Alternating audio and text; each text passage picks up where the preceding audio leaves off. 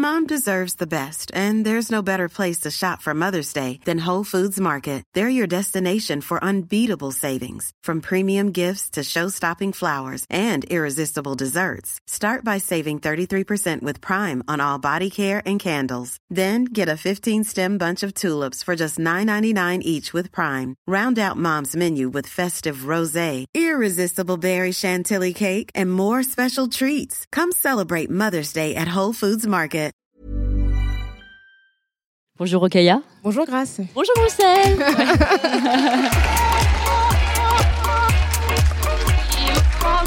Bienvenue dans cet épisode spécial de Kif Taras, euh, live depuis le Parlement bruxellois, à l'invitation des Grenades RTBF. Merci beaucoup. Alors euh, pour celles et ceux qui nous découvrent euh, ici en, en Belgique, Kif Taras est un podcast qui saute à pieds joints dans les questions raciales euh, en France et puis aujourd'hui en Belgique. Alors si vous nous écoutez, euh, vous le savez, et si vous ne nous écoutez pas, vous l'apprendrez aujourd'hui. On parle de toutes les questions raciales sans tabou, on parle d'arabes, de noirs, d'asiatiques, de blancs, de musulmans, euh, de juifs, et tout ça sans complexe. C'est la première fois que Kif Taras se déroule euh, sur le sol belge. On est très très heureuse d'être là. Euh, Je tiens vraiment à remercier euh, Rachid Madran pour son mot d'accueil et pour euh, sa, la possibilité qu'il nous a donné de, de nous exprimer au Parlement bruxellois. Je remercie infiniment Safia Kessas des Grenades qui a permis euh, cette euh, collaboration entre Binge Audio et la RTBF autour des questions euh, féminines.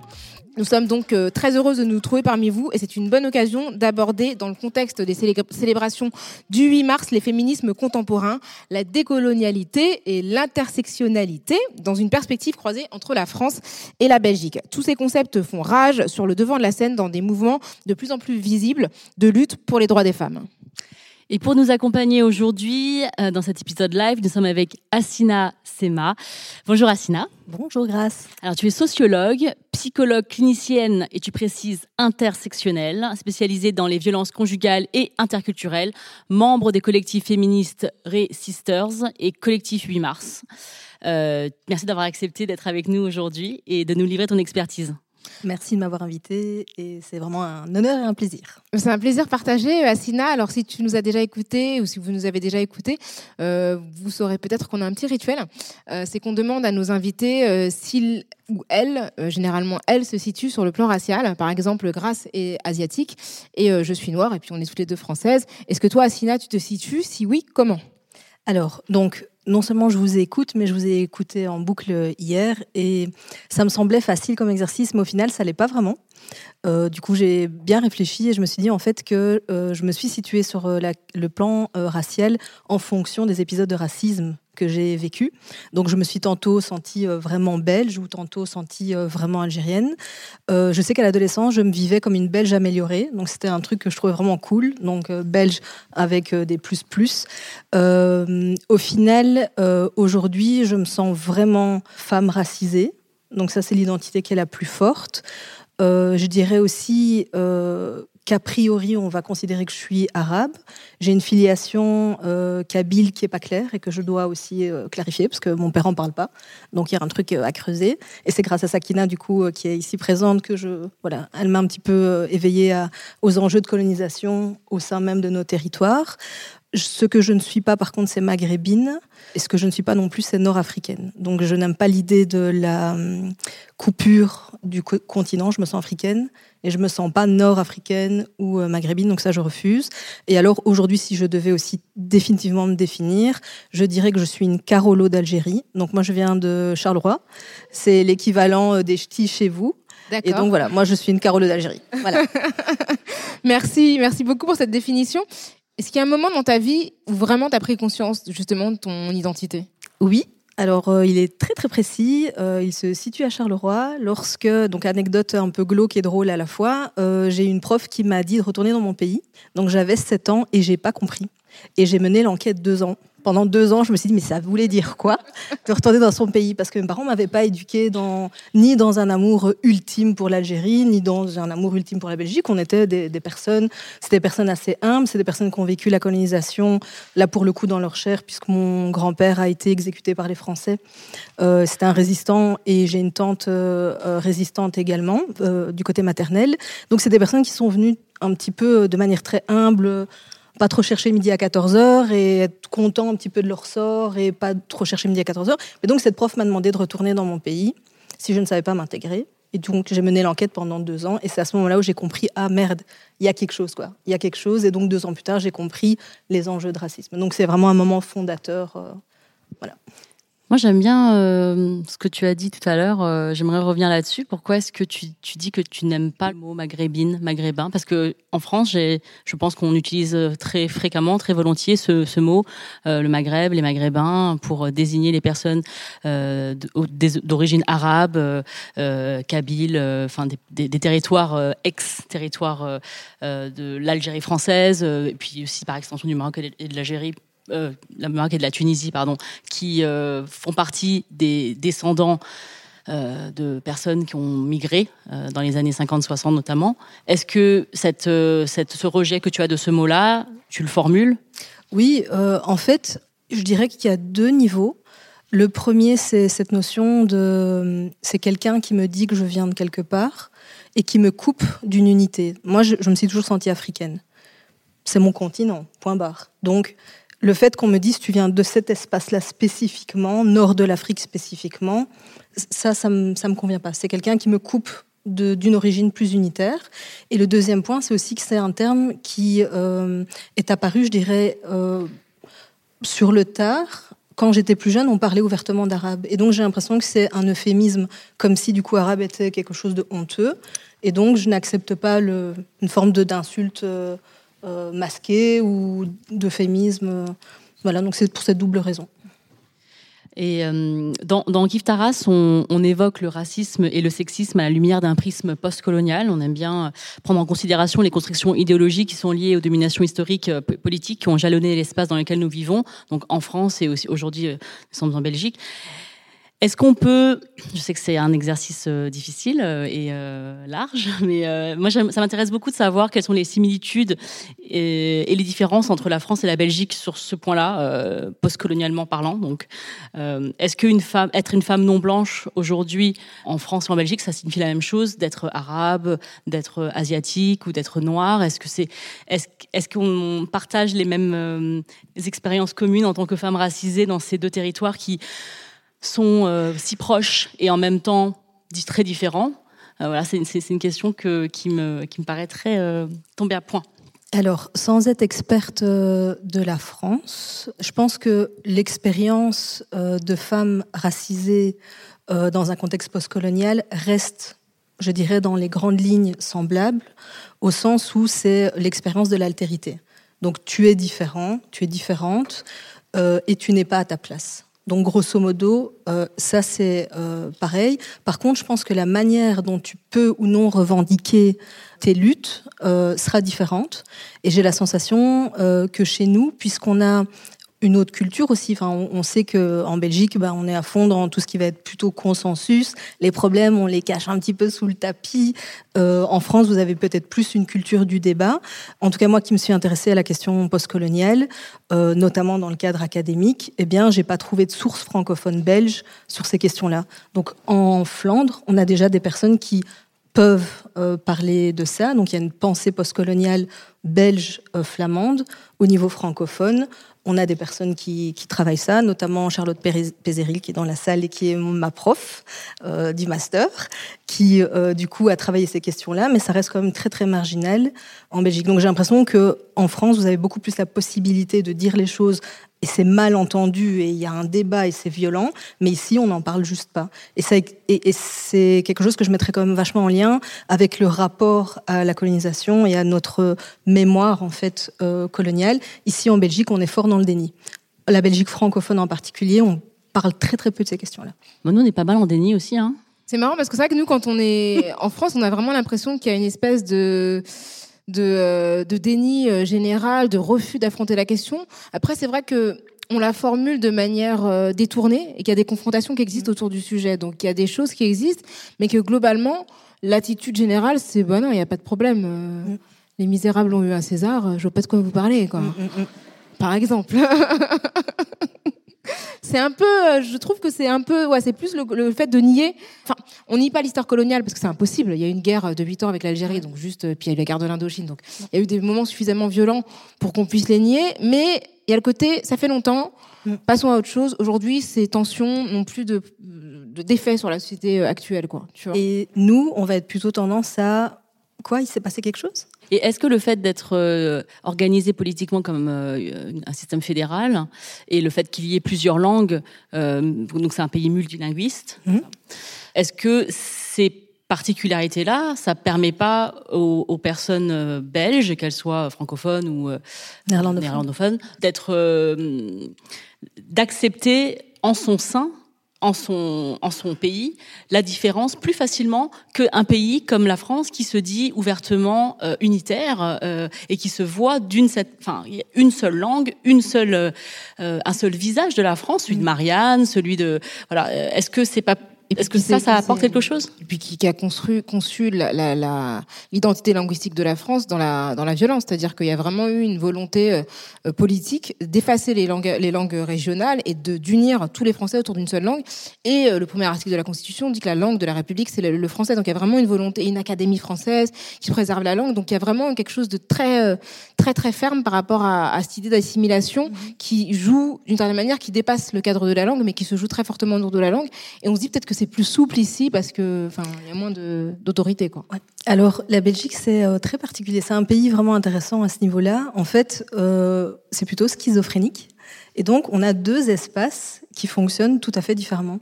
Et donc, l'espace flamand va plutôt avoir euh, des traits culturels et des manières de traiter la diversité, entre guillemets diversité, euh, selon le mode hollandais, et donc il va être beaucoup plus dans le, la reconnaissance euh, de la différence, et ce qui peut aussi expliquer qu'il y ait toute une pensée postcoloniale, euh, même dans les universités, donc un truc assez solide.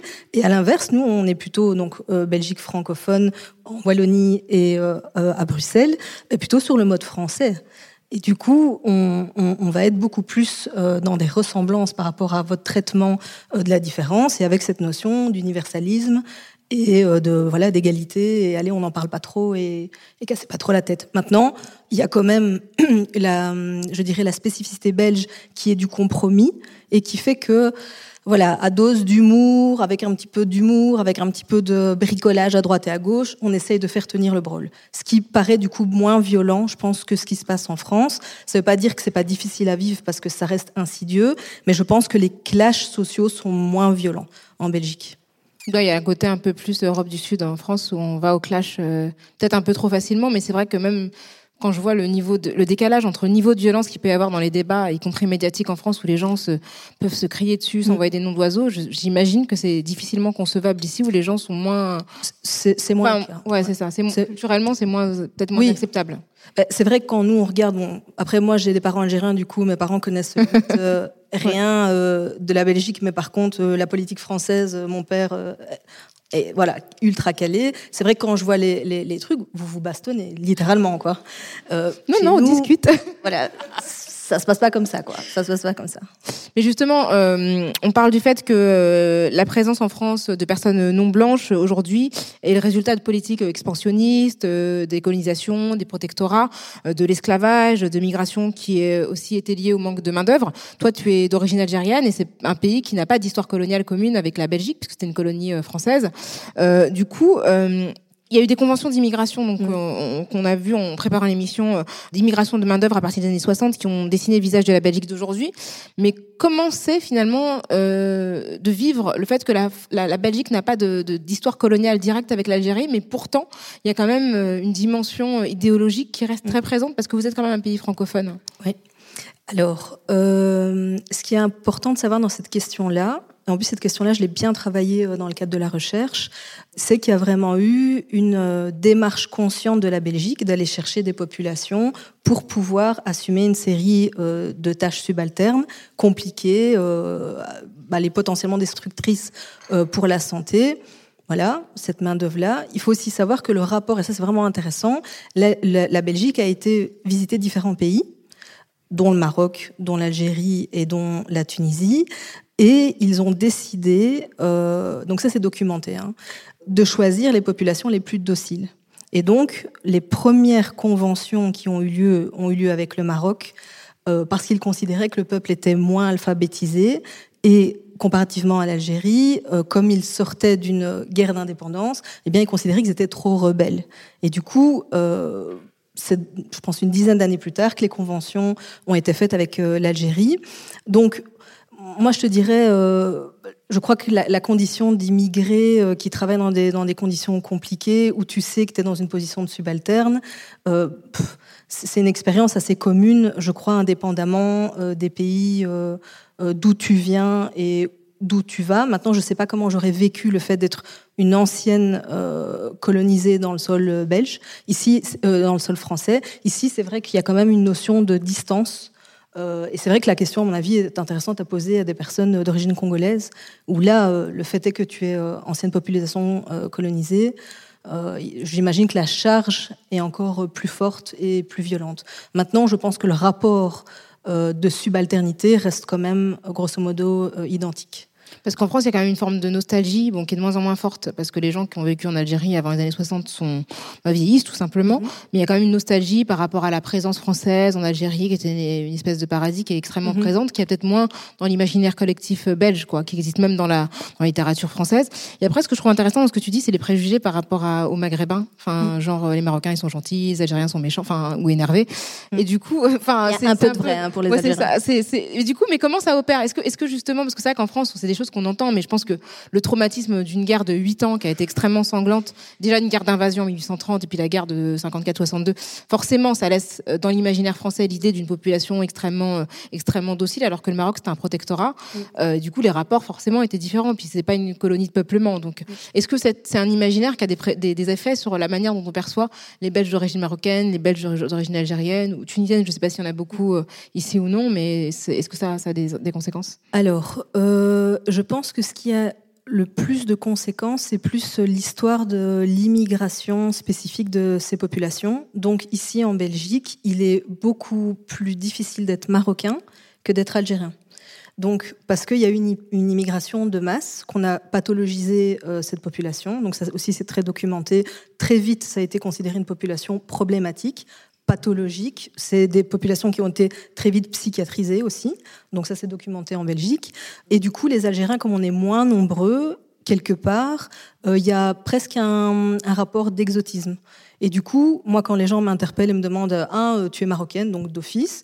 Euh, ah non, mes parents sont algériens. Ah, et c'est comment l'Algérie? Donc là, il y a un regard qui est plus doux, parce que plus exotique, entre guillemets, ou plus exotisant. Et donc, je pense qu'il est beaucoup plus, plus, plus difficile et malaisant euh, d'être immigré marocain en Belgique euh, qu'algérien. Et je pense que l'inverse est vrai. En- Oui, c'est absolument l'inverse. ouais. Est-ce que la perception, euh, elle se fait facilement euh, euh, Moi, par exemple, je ne sais pas distinguer une personne algérienne d'une personne marocaine si elles ne me le disent pas. Est-ce que, par exemple, toi, tu sais? Alors là, je vais faire une blague, mais en règle générale, l'Algérien a un drapeau.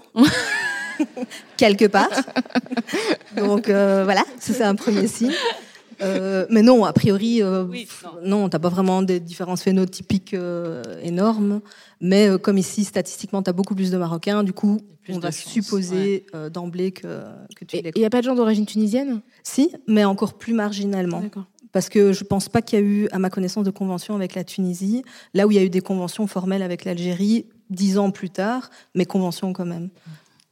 Et j'ai vu que dans Wikipédia, qui est une source absolument fiable, n'est-ce pas, que euh, la Belgique avait eu un protectorat en Chine avant 1830, jusqu'à 1830, dans le, le- la, la- la province, enfin la municipalité euh, autonome de euh, Tianjin. Tianjin.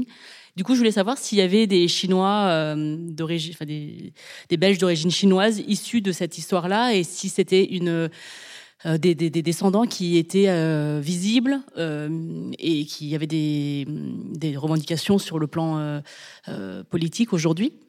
Alors, sans être experte de la question, mais par contre, euh, ma sœur de cœur est taïwanaise, du coup, c'est, euh, je dirais, l'expérience de euh, d'une femme asiatique en Belgique. Je la connais bien puisqu'on on est, on est depuis euh, plus d'une vingtaine d'années. En lien avec euh, les concessions à Tianjin, non. pas à ma connaissance. Après, peut-être que oui, mais pas à ma connaissance. Par contre, c'est vrai que euh, dans mes années universitaires, j'avais euh, noué des relations d'amitié avec des Chinois qui venaient de Tianjin. Et c'est simplement après m'être intéressée à la question de, de la colonialité et de l'histoire coloniale belge où je me suis dit, j'avais toujours trouvé ça un peu bizarre qu'il y ait une telle concentration de jeunes qui soient venus spécifiquement de cette ville-là en Belgique. Je me disais pourquoi cette ville-là en Belgique? Et c'est dix ans plus tard où je me suis dit en fait oui, parce qu'il y avait des, des, liens mmh. euh, de tutelle de la Belgique sur ce, sur ce territoire-là spécifiquement. Euh, et du coup, voilà, je présume que peut-être que les euh, euh, mouvements de migration dans le cadre académique doivent être peut-être plus logiques pour les populations de Tianjin vers la Belgique que vers un autre endroit d'Europe. Mais ici, en tant que, je dirais, belge lambda, j'avais pas connaissance de ça et ma meilleure amie Sonia ne le sait même pas, par exemple. Et récemment, avec l'épidémie de coronavirus qui a sévi bah, partout. Euh, est-ce que des personnes euh, euh, belges ont été visées par du racisme anti-asiatique? Est-ce que c'est quelque chose qui, t'a que as été interpellé par, par les Ben oui, ça c'est ça c'est malheureusement clair et net que oui. Donc en fait le problème du racisme anti-asiatique, c'est que c'est un racisme sourd euh, qu'on ne prend pas au sérieux alors qu'il est vraiment très très euh, présent. Je vais vous donner, je me permettre de relayer du coup la parole de Sonia euh, qui a expérimenté des trucs ultra violents. Ben, pour le coronavirus, ben, ici pas plus tard que dans la semaine, elle me disait que des personnes l'ont dévisagé et ont quitté, donc elle était dans les espaces publics, transports en commun, et ont quitté de manière ostensible le lieu où elle était. Donc ça, c'est ici la semaine dernière. Et par rapport au racisme, je dirais plus structurel, euh, Sonia avait travaillé euh, à H&M, elle avait été dans l'équivalent de Pôle Emploi chez vous, je pense, euh, donc actrice chez nous.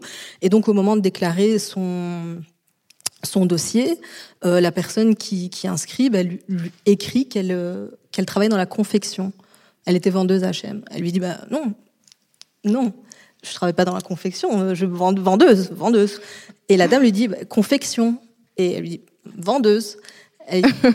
confection. Elle dit Madame, j'ai jamais touché une aiguille et un fil de ma vie. Et la dame a écrit dans son dossier confection. Mais non. Oh. Ah voilà. Donc, mais il y a peut-être une, je dirais une, euh, une tradition. Euh, je dirais des populations asiatiques en Belgique telles que moi je les connais à ne pas faire de vagues et du coup ben c'est ce qu'elle m'a dit elle m'a dit ça m'a blessée mais bon voilà elle a écrit je suis partie point barre quoi mais du coup, moi, j'ai eu l'occasion, euh, j'ai eu la chance euh, de, venir à plusieurs reprises à Bruxelles. D'ailleurs, certaines des personnes qui m'ont convié sont, dans l'assistance et je les en remercie.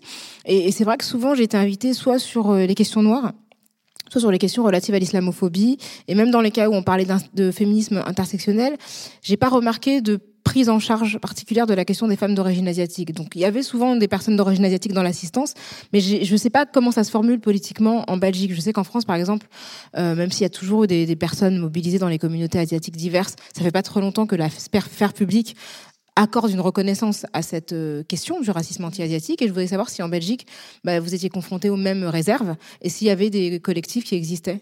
Alors, à ma connaissance, euh, c'est quelque chose dont on ne parle pas encore.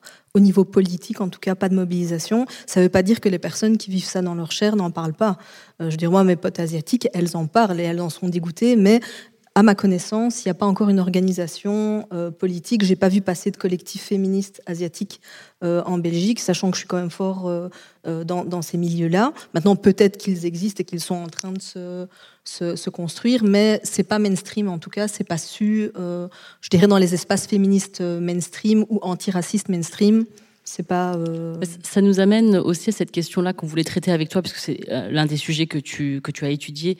Euh, c'est comment opère la colonialité dans le féminisme. Parce que je pense que cette question-là de la visibilité des femmes en fonction de leurs origines et de, et de, de, de, comment elles sont perçues, elle, elle s'exerce à ce niveau-là aussi. C'est-à-dire mm. que aujourd'hui, le féminisme le plus visible, c'est le féminisme qui profite aux, femmes blanches. Euh, et du coup, bon, on l'appelle le féminisme blanc, donc pas mm-hmm. parce que pas parce qu'on est raciste Est-ce que tu peux nous expliquer du coup comment le principe de colonialité opère au sein même des féminismes et donc exclut certaines femmes euh, des, bénéfices de cette lutte? Alors ça c'est une grosse question. Une grosse, grosse question. Euh, bah, déjà, il faut comprendre la logique de la colonialité avant toute chose. Donc la colonialité, c'est quoi? C'est en gros euh, les rapports de pouvoir qui ont pu exister euh, dans les contextes coloniaux ont laissé euh, une matrice coloniale, donc un genre de système qui est basé sur quatre systèmes de domination. la domination ethno-raciale, donc le racisme pur, hiérarchie selon les races, un sexisme spécifique, donc en lien avec la question euh, de la race également, donc euh, un sexisme spécifique, une appropriation euh, et une domination capitaliste. Donc ça, c'est vraiment un des trucs qui va revenir systématiquement dans la colonialité, dans les espaces féministes. Et alors, une domination épistémologique, si on peut dire ça, c'est-à-dire en gros une domination de qui a la connaissance qui définit les valeurs, qui définit ce qui est juste, ce qui est bon. Et donc là, ça nous amène à la logique de la mission civilisatrice, qui était euh, voilà le truc de base de la colonisation. Et c'est ça qu'on va retrouver malheureusement dans les milieux euh, féministes. Et donc moi, dans la recherche que j'avais conduite, donc j'avais été un petit peu interroger euh, des femmes racisées, des femmes non racisées dans ces espaces-là, avec un point d'interrogation qui était finalement qu'est-ce qui fait que les féministes qui moi, je, les tiens de base en, haute estime. Je me dis, les féministes, elles se, battent pour, se les femmes.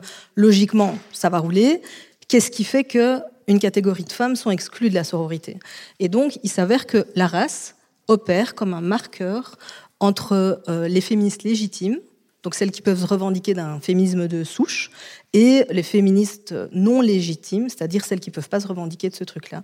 Et ça va se euh, décliner par 10 euh, milliards de mécanismes euh, très spécifiques. Je ne sais pas si ça vous intéresse d'en avoir l'un ou l'autre. Bah, disons que c'est intéressant parce qu'effectivement, quand on parle de féminisme blanc, on parle surtout d'un féminisme qui profite, comme tu l'as dit, grâce principalement aux femmes blanches, et surtout qui ne s'exprime que de leur perspective, sans tenir compte du fait que d'autres femmes sont exposées à d'autres types d'exclusion. Donc tu parles de la race, mais aussi à la question des LGBTQ-phobie, du validisme, de la question de la classe sociale du coup, ce sont souvent des féministes blanches et bourgeoises qui non seulement euh, pensent en premier lieu aux questions qui les affectent, mais en plus parfois vont délégitimer les autres féministes en disant qu'elles ne sont pas féministes. C'est-à-dire que euh, elles vont dire que par exemple, si on a une femme musulmane et qu'on porte un foulard, on ne peut pas être féministe, parce que comme s'il y avait un attirail en fait euh, agréé de la féministe avec euh, la panoplie euh, de comment il faut s'habiller, comment il faut parler, de quoi il faut parler. Donc est-ce que voilà, est-ce que ça fait partie des, différentes euh, différents critères que Mais carrément, en fait, la, difficulté c'est dès lors que donc dans les logiques de colonialité, dès lors que tu considères à ton insu que tu es la norme, à partir de là, tout ce qui diffère de toi est problématique et ne sera plus légitime. Ça veut dire que tu vas trouver normal, ça c'est un truc qui était revenu régulièrement, de euh, distribuer la parole de manière asymétrique. Donc il y en a qui ont le droit de parler et il y en a qui n'ont pas le droit de parler. Pour te dire, moi je suis dans un collectif mainstream. Il se trouve qu'avec euh, les personnes euh, avec lesquelles je m'organise, donc plutôt des, femmes racisées, quand nous on prend la parole, et c'est véridique, hein, ça c'est true story, eh bien on est les seuls, les seuls dont la parole est minutée. Donc pour toutes les autres personnes, mais tout ça c'est fait à l'insu. Nous, c'est écrit 5 minutes maximum. Les seuls de tout le collectif, 70, 100 personnes. Tu vois, donc ça, c'est des choses qui se passent à l'insu des propres personnes, mais ça va être aussi euh, l'assignation à des tâches subalternes. Et donc, euh, vous savez, il y a le point euh, Goodwin. Moi, j'ai le point balai à chiottes. Il y a un moment dans ma vie, je ne sais pas pourquoi et je ne sais pas comment, mais dans les espaces mainstream, je me retrouve avec une brosse à chiottes à nettoyer les toilettes. Indépendamment de mes diplômes, indépendamment de ma fonction, il y aura toujours un moment dans ma vie où j'aurai une brosse euh, à chiottes. C'est inévitable. Ça, c'est ma destinée. Ben, c'est le truc. Ben voilà, les tâches subalternes, à un moment donné, tu t'y retrouves, tu sais pas pourquoi, mais tu y es. C'est marrant parce que du coup, ça montre la double discrimination. Tu vois, dans les espaces euh, mixtes euh, en termes de genre, euh, on voit que ce sont souvent les femmes qui vont servir le café, ranger les bureaux, enfin ranger après la réunion, etc., s'occuper de toute, toute la petite ménagerie, enfin tout ce qui est relatif au, travail domestique. Et en fait, entre femmes, cette division, elle opère, mais vraiment avec des critères ratios. Quoi. Exactement. Et, du c'est l'universalisme qu'on combat dans les questions, enfin, les questions antiracistes, c'est-à-dire qu'on, elle se retrouve cette question universaliste dans le féminisme c'est-à-dire que du départ, si une femme se considère universaliste, euh, universelle, euh, et universaliste du coup, euh, comme tu dis, elle exclut les autres et, on invisibilise les préoccupations qui sont liées à cette euh, à cette histoire, euh, aux histoires de ces femmes. Et donc je vais citer ce que tu as écrit dans ton dans ton travail. Donc tu cites les femmes les féministes arabes qui ont un rapport différent au religieux, la lutte passant moins par la confrontation frontale que par la réinterprétation du religieux et de la renégociation des rôles sociaux. Les féministes noires et afroféministes luttant pour une réappropriation des normes esthétiques occidentalo-centrées et excluantes, euh, qui, donc qui excluent ces femmes noires de la représentation de la beauté féminine, et aussi, comme tu l'as dit, Rokaya, les féministes queer, euh, qui ne se retrouvent pas dans cette hétéronormativité. Donc il y a plusieurs, euh, il, y a, beaucoup de féminismes qui, mmh. euh, qui aujourd'hui sont plus visibles grâce au travail de toutes ces femmes féministes, mais c'est encore une, euh, la force universaliste euh, elle est vraiment, elle opère vraiment dans tous ces milieux-là. Ce que je trouve intéressant dans ce que tu dis, euh, Assina, que vient de dénoncer euh, Grace, c'est vraiment euh, que tu démontres que finalement les préoccupations qui sont centrales dans le féminisme blanc, c'est-à-dire se battre contre l'oppression religieuse, c'est-à-dire que voilà, à gauche, on considère qu'il faut se battre contre l'oppression religieuse. C'est pas forcément un critère prioritaire pour des féministes qui vont être musulmanes et croyantes et qui ne veulent pas se battre contre leur religion, mais pour faire en sorte que leur religion soit interprétée à leur bénéfice également. Ou pour les féministes noires, comme elles n'ont jamais été incluses dans les formes de beauté, bah, pour une féministe blanche, faut se battre contre les normes de beauté parce que c'est oppressif. Bah, pour une féministe noire, parce que juste être reconnue, enfin pas juste, mais en tout cas être reconnue et pouvoir s'approprier ces normes, c'est une forme de combat. Et effectivement, pour être, euh, il y a des femmes, des féministes qui vont euh, peut-être valoriser une forme de féminité, etc., qui est binaire, et que les personnes queer en fait vont dire, bah non, la binarité, l'hétéronormativité, c'est pas c'est pas notre lutte. Et donc du coup, ça, fait comme si euh, dans le féminisme blanc, il y avait des angles morts, mais pour toutes les autres femmes en fait. Et du coup, c'est un petit groupe de personnes qui se prétend universel, pour reprendre ce que disait Françoise Vergès, avec une espèce d'arrogance, alors qu'en vérité, elle ne s'occupe que des problématiques d'une toute petite minorité de femmes. Et ce qui est quelque part humain et normal. En fait, la, problématique, elle n'est pas tellement que les féministes blanches pensent pour leurs pommes, parce que c'est humain, c'est normal de faire ça. la problématique, c'est de se dire, ma situation à moi, très spécifique, très située, vaut pour le reste de l'humanité. C'est ça le, le, problème. Et c'est le problème du privilège, là. Tu vois, c'est l'angle mort, c'est le privilège, c'est de se penser comme étant la norme, comme étant euh, le, le, le modèle euh, euh, représentatif de l'humanité, et c'est juste pas comment dire raisonnable. Et c'est vrai que si par exemple vous pensez à, à juste l'idée d'une fratrie, tu vas jamais t'imaginer que le modèle qui est bon pour ton frère ou ta sœur est d'office bon pour l'ensemble des enfants. Alors imaginez cette pensée-là, vous l'étendez au reste du monde. Quelque part, c'est absurde. Et, c'est ça la difficulté du, féminisme mainstream, pas le fait qu'elles pensent euh, pour elles parce que c'est légitime, elles ont des bons arguments, elles ont, elles ont des bonnes euh, revendications, sauf que c'est pas les revendications de tout le monde. Et il faut vraiment lâcher prise et accepter que, ben oui, ta vérité n'est pas la vérité euh, des autres. Voilà. C'est pareil en France et en Belgique ou euh bah, Ça, par contre, je pense que là, pour le coup, on est, euh, ouais, c'est pareil. On, on galère pareil.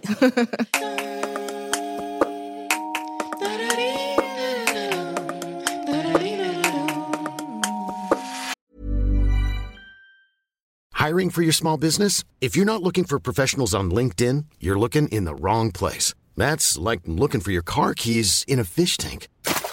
LinkedIn helps you hire professionals you can't find anywhere else, even those who aren't actively searching for a new job but might be open to the perfect role. In a given month, over 70% of LinkedIn users don't even visit other leading job sites. So start looking in the right place. With LinkedIn, you can hire professionals like a professional. Post your free job on linkedin.com slash people today. Et on parle beaucoup de sororité aujourd'hui. Euh, c'est un mot qu'on utilise beaucoup parfois, donc il est un peu creux parce qu'on voit euh, qu'il y a une hypocrisie entre cette, cette organisation, euh, cette hiérarchisation qu'on peut retrouver dans les oppressions. Elle se retrouve aussi dans les féminismes, puisque les celles qu'on voit le, le, plus, c'est donc le féminisme qui est euh, tout en haut, donc les, le féminisme qui profite aux femmes blanches, le féminisme blanc. Et comment on fait pour organiser cette sororité alors pour qu'elle profite à plus de monde? Cette visibilité que nous offrent aujourd'hui les féminismes, parce que c'est mm. quelque chose qui est de plus en plus euh, marketé, qui est de plus en plus euh, qui fait qui fait tomber les sous. Donc comment est-ce que comment organiser ça? Euh, je, je, je, je, pense à ce que tu disais dans, dans, dans ton travail quand tu parlais du Moras, euh, parce que le Moras a été euh, supprimé de la Constitution française euh, en juillet 2019 2018. 2018, euh, parce que évidemment la race n'existe pas. Mm. Euh, euh, sociologiquement, elle existe, mais le, biologiquement, elle n'existe pas. Donc on l'a supprimée de la Constitution française. Donc c'était, ça s'est fait en juillet, là où ouais. il y a personne qui était au. On gagné la Coupe du Monde, donc les gens avaient autre chose à faire.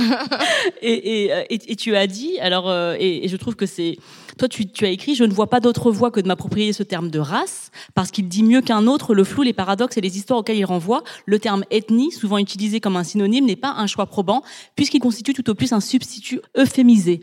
Donc, toi, tu je pense au contraire qu'il ne faut pas supprimer les mots euh, qui ont une incidence sur nos vies, mais de se les réapproprier. Et donc, si on fait un parallèle avec le féminisme et euh, cette, cette, euh, la lutte qu'on est en train de mener, comment est-ce que tu préconiserais d'organiser de, cette, cette sororité-là? Ok. Alors, c'est une super question. La sororité, actuellement, c'est une sororité de tutelle. Donc, c'est grande sœur et petite sœur. Donc, oui, il y a une sororité mais avec une grande sœur qui regarde sa petite sœur et qui lui dit ce qu'elle doit faire. Donc ici, et moi, s'il y a un truc qu'il faut retenir pour moi des enjeux de colonialité, c'est la notion d'équivalence de pouvoir. Ça veut dire que si on doit travailler ensemble, on doit le faire en équivalence de pouvoir. Ça veut dire que si on doit militer ensemble pour le pour les, droits des femmes, alors on doit le faire en équivalence de pouvoir. Ça ne veut pas dire que tes revendications sont moins bonnes que les miennes ou que les miennes sont plus importantes, etc., etc. Ça veut simplement dire qu'on a des revendications différentes, mais que je m'attends à ce que tu me soutiennes, même si c'est des choses qui te parlent pas. Si pour toi le voile c'est con, ok, mais si pour moi c'est important, soutiens-moi. C'est ça la sororité. Et alors, c'est la notion d'alliance. Donc ça doit être normalement une sororité qui est souple. Ça veut dire que tant que je comprends que c'est important pour toi, je le fais, je te soutiens, tu as besoin, je suis là. Si à un moment donné, ce, truc-là spécifiquement ne me parle pas, alors je prends du recul. Mais je ne vais pas te mettre des bâtons dans les roues. Je ne vais pas venir euh, torpiller ton émancipation. Donc voilà, c'est vraiment la possibilité de laisser aux femmes euh, vraiment ce droit d'autodétermination et de soutenir, euh, même si tu comprends pas justement, tu, on, on, vient d'évoquer euh, la question euh, du port euh, de signes religieux par les femmes dans les mouvements féministes. Et il y a une question aussi en France qui est mobilisée à des fins féministes, même si on, enfin, on pense que c'est un peu un dévoiement. c'est la question de la laïcité. Parce qu'en plus, ce qui est intéressant, c'est quand même que historiquement, la laïcité n'a jamais été l'allié des droits des femmes en France, puisque les gens qui revendiquaient la laïcité étaient des gens qui étaient opposés au droit de vote des femmes. Donc on sait que c'est une, une, une, une, recomposition, enfin une narration, enfin, qui, n'a rien à voir avec ce qui s'est passé par le passé. Mais aujourd'hui, cette notion-là est beaucoup mobilisée par les féministes pour, euh, d'une certaine manière, euh, forcer euh, les femmes musulmanes à s'aligner sur une manière de se de se présenter. on sait que bah, la question, c'est une question différente en, Belgique, puisque voilà, c'est une monarchie. Nous, en France, c'est un, une république. Est-ce que comment elle s'exprime? Est-ce qu'on mobilise les mêmes éléments? L'histoire de la laïcité en France, c'est une histoire de confrontation contre l'Église qui n'a pas forcément eu ici. Est-ce que finalement, c'est plus facile ici ou non? Là, je vais te répondre de manière très franche, non, du tout. Euh, la laïcité est mobilisée de la même manière. C'est vrai qu'au niveau, je dirais, plus euh, politique, on n'a pas les mêmes histoires. Par contre, au niveau des instrumentalisations euh, de certaines valeurs, en sachant que la Belgique francophone suit beaucoup, beaucoup, beaucoup la France, là, tu es dans des pratiques, pour moi, similaires. Au sens où, dans le milieu féministe, féministe, un des points de clivage euh, central, c'est la notion de la laïcité. Et c'est euh, selon ton, on va dire, allégeance à la notion de laïcité qu'on va considérer que tu vas être euh, féministe ou pas. Mais et ça c'est important à dire parce que j'ai trouvé que c'était euh, vraiment intéressant, dans la recherche, ce que je me suis euh, aperçu en rencontrant toutes ces femmes, c'est que aussi bien les féministes blanches mainstream que les féministes racisées intersectionnelles euh, se revendiquaient de la laïcité. Donc il n'y a pas de confrontation, choc des, des, des civilisations, etc. Par contre, c'est la manière dont elles habitent cette valeur-là qui va être différenciée. Et ça, c'est vraiment à mettre en lien avec la manière, donc là c'est la psy qui parle, je m'excuse, euh, dont euh, les personnes vont, euh, comment dire, être construites, donc leur moi, la structuration de leur subjectivité. En gros, c'est quand je suis une féministe blanche, j'ai eu le privilège de l'évidence. Je me suis construite, construite sur un mode unitaire, le 1, la norme, l'évident. Pour les personnes racisées, les féministes racisées, elles se sont, particulièrement les féministes racisées, les femmes, se sont construites sur le mode du paradoxe. Tu dois avoir des systèmes d'allégeance paradoxaux. Donc, il y a ta famille, il y a ton pays d'accueil, euh, il y a tes volontés propres, et c'est des personnes qui doivent faire tenir toute une série de choses paradoxales, contradictoires. Et c'est pour ça que tu peux avoir et c'est ce qui était les personnes les plus progressistes que moi j'ai rencontrées dans le cadre de la recherche, c'était des féministes, y compris euh, voilées, qui étaient euh, vraiment ultra inclusives et qui luttaient pour les droits des personnes transsexuelles, euh, transgenres, pardon, pour les personnes queer, là où parfois des féministes blanches qui a priori dans les représentations qu'on peut avoir devrait être plus ouverte, était beaucoup plus euh, trans-exclusive euh, et euh, à certains égards sectaire. Mais c'était au nom de la laïcité. Tout le monde doit pouvoir vivre au nom de la laïcité. Et pour les féministes que j'avais rencontrées plus mainstream, c'était au nom de la laïcité, vous devez vivre comme moi. Euh, c'est une question qui n'est pas directement liée, mais la question des, différentes des différents folklores euh, qui sont racistes, qui sont porteurs de charges racistes. Il y a toute cette question du père fouettard. Ce serait bien que tu l'expliques parce que c'est vrai qu'on sait que ça existe un petit peu dans le nord de la France, mais c'est pas quand même quelque chose de très mainstream. Euh, voilà, Svartepit qui existe euh, aux, Pays-Bas, donc une célébration en fait euh, qui promeut le blackface qu'on appelle désormais le barbouillage en bon en bon euh, francophone. je remercie pour ça Mme Fatou Nyang, la chercheuse, qui nous a rappelé quand même qu'il y avait une terminologie française pour désigner le blackface, donc le, blackface, donc le barbouillage. Est-ce que tu peux nous dire ce que c'est cette histoire du père fouettard et du Svarte, et de Svartepit et de nous rappeler un petit peu les mobilisations et les interpellations des instances internationales culturelles comme l'UNESCO? Alors, c'est vrai qu'en Belgique, euh, francophone, mais je pense même aussi euh, néerlandophone, il y a une grosse tradition du folklore. Et c'est super. Donc ça, c'est vraiment la richesse euh, d'un pays. Malheureusement, euh, le folklore, historiquement, c'était aussi euh, un espace où les populations dominées se moquaient des, je dirais, groupes dominants. Ici, malheureusement, le folklore, notamment avec la colonisation, parce que ça, ça a été également documenté, au départ, pour revenir sur euh, Père Fouettard, tu as Saint Nicolas, bah, le saint patron des enfants, euh, qui fait des cadeaux et qui est gentil, et il avait un acolyte méchant. Euh, qui punissait les enfants méchants et dont les enfants avaient peur. Et historiquement, cette figure-là, c'était plutôt une figure biblique type ogre, croque-mitaine, ce genre de choses-là. Et c'est vraiment avec la colonisation, donc c'est documenté, où cette figure-là, c'est de plus en plus, comment dire, dotée de traits qu'on allait euh, attribuer aux sauvages de là-bas. Et donc, tu vas avoir une coloration de la peau, tu vas avoir euh, des anneaux euh, qui rappellent les conditions d'esclavage, et toute une série, je dirais, de, traits stéréotypiques et caricaturaux pour faire peur aux enfants. Et c'est dramatique, hein, cette question-là, malheureusement, elle est dramatique parce que on voit, et il y a eu l'ASBL BAMCO qui a fait une étude ici de terrain avec des enfants, par rapport à cette question de, père fouettard et qui a pu démontrer que euh, des enfants très jeunes, euh, blancs ou noirs, euh, identifiaient que la couleur noire était mauvaise, méchante, et eux auraient voulu pouvoir ressembler plutôt aux gentils Saint-Nicolas. Donc c'est quelque chose qui a des vraies conséquences en termes de structuration et de construction des enfants. Il y a une mobilisation euh, dans le monde associatif. Donc ça, c'est un des points vraiment très positifs. Juste la, la c'est que du coup, les gens, quand ils se déguisent euh, en père fouettard, ils, ils se teigne la peau en noir. C'est ça en fait, c'est qui fait aussi polémique, c'est qu'il y a des gens euh, pour qui pour l'interpréter en fait au moment des célébrations se déguisent avec et parce qu'en plus non seulement elle a la peau noire mais elle a aussi une espèce de coiffure afro. Enfin c'est vraiment et, et, des, et, des, vêtements spécifiques qui rappellent justement les, euh, les, les vêtements que tu pouvais avoir quand tu étais esclave. Donc il y a vraiment tout un décorum et un décorum qui vise à rendre ridicule, grotesque et en même temps euh, à susciter une forme de peur. Et donc, tu, tu construis vraiment la figure euh, du noir comme étant quelque chose de, de, de ridicule, de grotesque et de, de, flippant. Et effectivement, ce sont des, des blancs qui vont, qui vont se, se déguiser. Et c'est quelque chose de très mainstream. Ça veut dire que dans les écoles primaires, moi, dans toutes mes années, euh, primaire, je veux dire vraiment, on avait ça. C'était mainstream, c'était normal, c'est la base. Tu vas aller au carrefour, enfin l'équivalent de, de, une petite supérette, c'est la base. Tu Donc les gens, ils sont en barbouillage, oui. Quoi, en fait. Normal. C'est classique. C'est normal. C'est horrible en fait. Ouais. Et c'est hyper violent pour les, enfin les gens qui sont, oui. qui grandissent ici en étant, enfin déjà, soit en étant conscient politiquement, mais soit en étant directement noir. C'est hyper choquant. C'est hyper choquant et c'est quelque chose où euh, tu sens que tu as une vraie résistance au changement. Et donc il y a une, pour le coup une énorme mobilisation euh, du, du milieu associatif.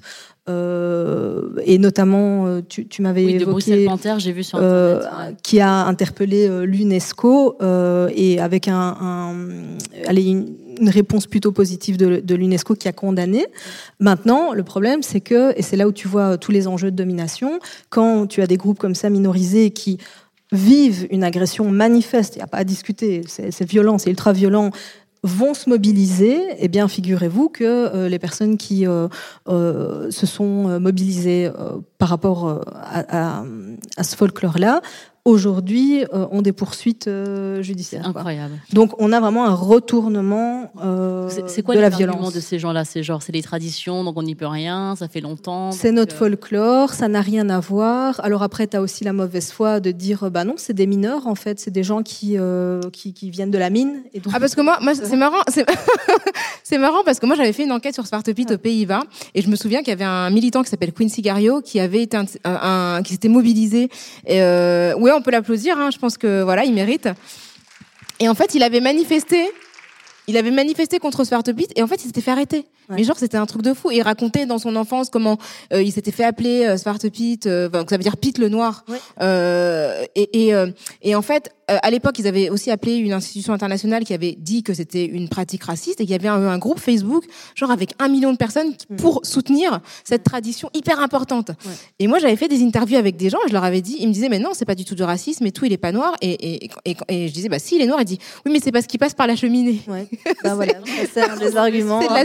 Mais le truc du mineur, j'avais jamais entendu. Ah, si, si. Mais parce que alors après, tu as la coloration locale. Nous, comme on est un pays Oui, c'est avec mines, euh, voilà. Après, ça n'explique pas les cheveux, ça n'explique Bah oui, pas ça. euh, les, les bouts. Il a, il a des lèvres rouges aussi, donc. Nous, à euh, Dunkerque, euh, en France, à Dunkerque, il y a la nuit des Noirs. Donc là, on Oui, peut pas ça. passer par, par mille chemins pour dire qu'ils ils font des métiers euh, différents. Donc il y a vraiment la célébration qui s'appelle la nuit des Noirs, Mm. où des personnes, donc c'est même pas une, enfin c'est plein de personnes qui se griment en personnes euh, à- à- africaines ou afrodescendantes, enfin je sais, euh, avec tout, tout l'attirail euh, de, de- c'est comme tu horrible. disais, les anneaux, euh, les, les, les, les, pl- les trucs dans les cheveux, les plumes, enfin je sais pas, des, des Ouais, le raffia, les tissus Ouais. colorés. euh. Oui, mais ça, on a. Enfin, tu peux, tu peux là pour le coup vraiment faire un tourisme euh, du racisme belge euh, au niveau des folklores. Tu vas trouver. Il y a, il y a- il y a un créneau à prendre. On peut en parler à notre collègue euh, Kevin Donna du Chip qui fait le- le- les visites du Paris Noir. Peut-être qu'il y a, un- Ouais, il y a, il y a un quelque truc chose. de, Non, non. du racisme. Et là, moi, j'ai une autre question qui n'est pas directement liée à ce qu'on venait de dire, mais que ce qui m'intéresse aussi, euh, c'est- tout ce qui est au niveau de la glottophobie. Euh, donc le, le, le- tout ce qui est ouais, tout ce qui est le racisme lié euh, enfin le- l'exclusion liée euh, aux accents. Parce que moi j'ai grandi donc en France avec énormément de blagues belges. Les, les- ce qu'on dit les blagues sur les sur l'accent belge. Comme j'ai grandi avec des, des, des, des, des blagues sur les femmes etc il y en a qui, il y en a qui ont cessé, d'autres qui n'ont pas cessé. Et, donc je voulais savoir par rapport euh, ici à la Belgique, est-ce que le fait que euh, les Français se moquent de l'accent belge, est-ce que ça, est-ce que les Belges ne se moquent pas des accents des autres est-ce que, est-ce qu'il y a une, une- une empathie de ce niveau-là, ou est-ce que euh, ils se moquent quand même des gens qui parlent pas le le le, belge comme eux? Alors, je dirais, euh, en Belgique, tu as quand même un sens de la dérision euh, assez prononcé. Du coup, je pense pas que les Belges s'offusquent particulièrement, tu vois, qu'on qu'on se moque euh, de leur accent. Euh, par contre, bah oui, pour les personnes racisées, euh, les accents sont toujours un stigmate sur lequel on va appuyer et malheureusement, qui va les exclure d'une série de choses. donc oui, malheureusement, il y a encore ce, ce genre de choses-là. Et c'est vrai que même moi qui ai clairement pas d'accent, je vais quand même faire fort attention en réfléchissant à ce podcast-ci. Je me suis fatalement remis en, question. Mon prénom, c'est Hassina. Jamais de ma vie, donc là c'est la première fois en public de ma life, que j'ose euh, mettre le ha, parce que ça, c'est tabou, tabou, tabou. Le H euh, des Arabes, oh là là, quoi. Et donc, tu vas toi-même, je pense, être dans des logiques de, oui, te censurer. Et quand tu ne sais pas malheureusement le faire, parce que voilà, c'est ton accent, parce que voilà, euh, c'est clair que tu vas être euh, disqualifié, euh, traité euh, de manière euh, quand même euh, méprisante. Euh, ouais. Est-ce que moi j'ai le droit de le dire aussi? Alors merci Hassena, Voilà, ça merci. va? Bah, moi aussi, je vais faire mon coming out. hein. Je m'appelle euh, Rokhaya. Merci beaucoup. Merci, Assina. Merci C'était un beaucoup. plaisir. Ouais. C'était un grand On plaisir. arrive à la fin, merci.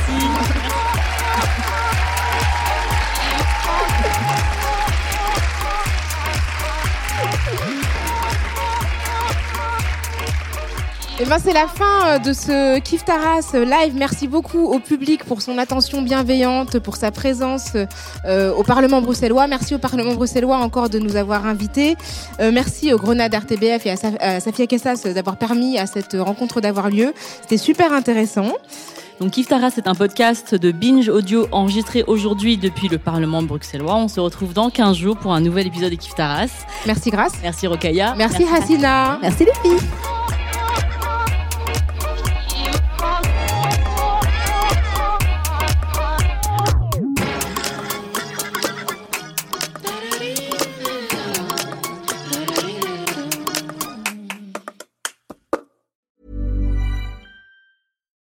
Hi, I'm Daniel, founder of Pretty Litter. Cats and cat owners deserve better than any old fashioned litter. That's why I teamed up with scientists and veterinarians to create Pretty Litter.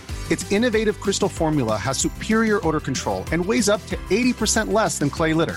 Pretty Litter even monitors health by changing colors to help detect early signs of potential illness. It's the world's smartest kitty litter. Go to prettylitter.com and use code ACAST for 20% off your first order and a free cat toy. Terms and conditions apply. See site for details.